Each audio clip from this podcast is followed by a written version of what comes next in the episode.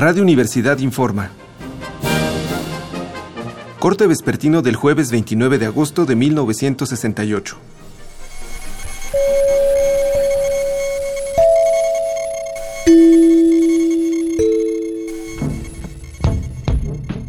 Esta tarde, en muchos rumbos de la ciudad, granaderos y soldados se han dedicado a perseguir a los estudiantes. En San Ángel fueron dispersados 2.000 estudiantes que se disponían a hacer un mitin relámpago.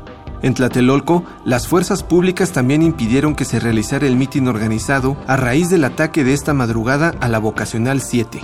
En Azcapotzalco, el ejército detuvo a una brigada de 23 estudiantes y los condujo en un convoy al campo militar número 1. Por último, se nos reporta también que una brigada de Chapingo viajaba en un autobús sobre Avenida Tasqueña cuando fue aprendida y conducida a la delegación Coyoacán. Los estudiantes fueron liberados luego de ser golpeados. Algunos lesionados desde el día 27 están siendo atendidos en la Escuela de Medicina del IPN.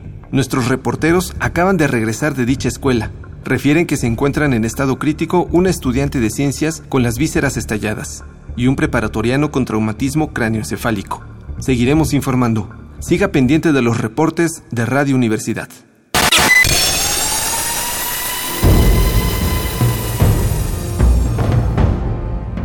M68